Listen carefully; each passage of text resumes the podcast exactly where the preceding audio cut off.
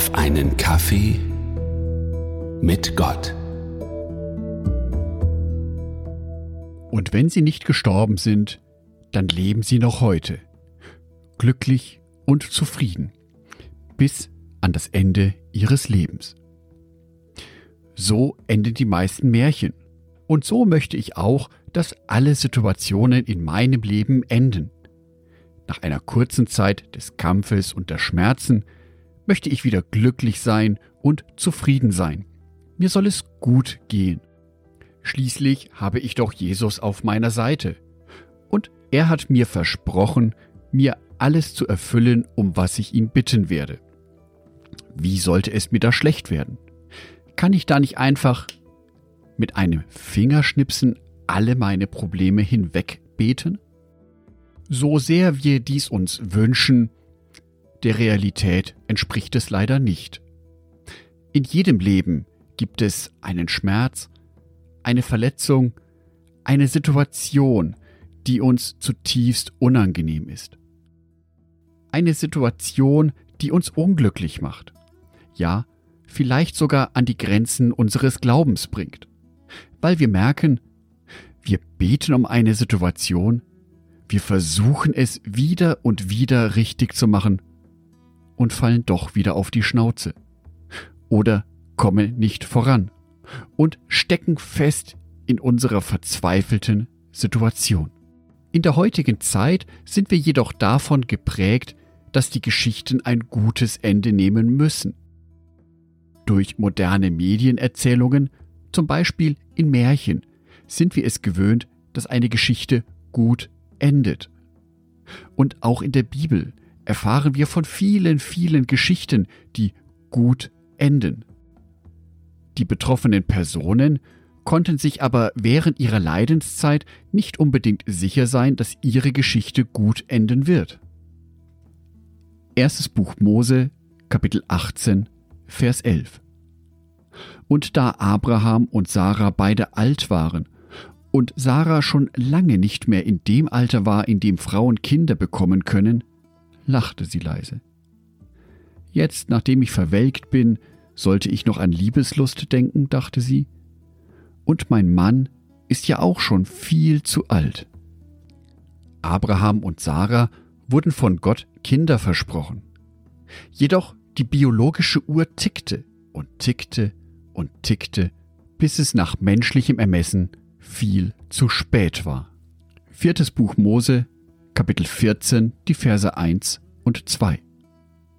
Da schrien alle Israeliten laut auf und weinten die ganze Nacht hindurch. Sie murrten gegen Mose und Aaron und klagten. Wären wir doch bloß in Ägypten oder hier in der Wüste gestorben. Ach, wären wir doch schon tot.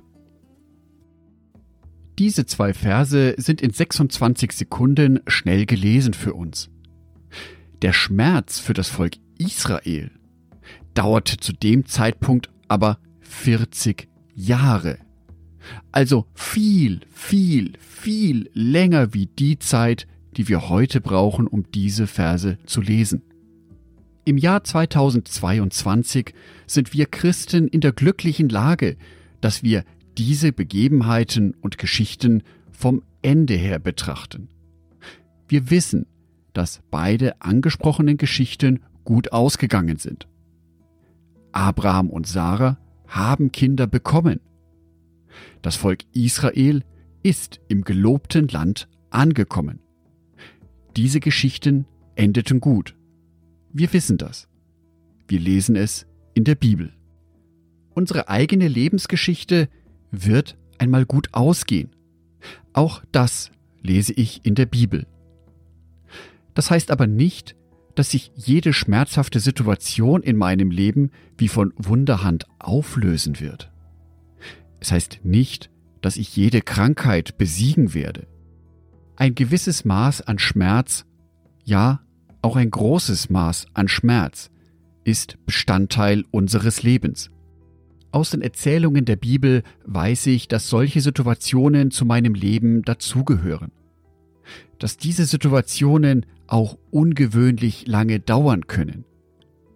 dass ich vielleicht in diesen Situationen Gott nicht immer verstehen kann. Manchmal gibt es keinen Trost. Manchmal muss man den Schmerz einfach aushalten.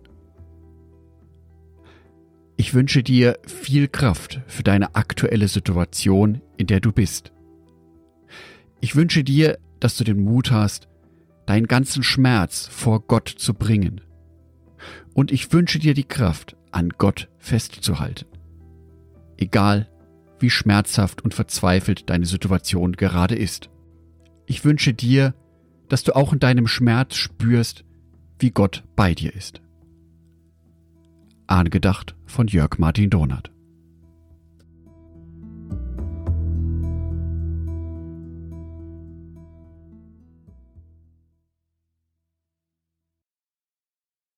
Ein herzliches Dankeschön an alle meine Patreons, die es mir ermöglichen, weiterhin den Podcast auf einen Kaffee mit Gott zu produzieren. Herzlichen Dank an Sonitschka und an Andreas Pfeiffer. Auf Patreon kannst du mich bereits mit einem Euro monatlich unterstützen. Oder du lässt mir ein paar Sterne da. Das sagt dem Algorithmus nämlich, dass dies ein guter Podcast ist und wird so mehr Menschen angezeigt. Vielen Dank schon vorab.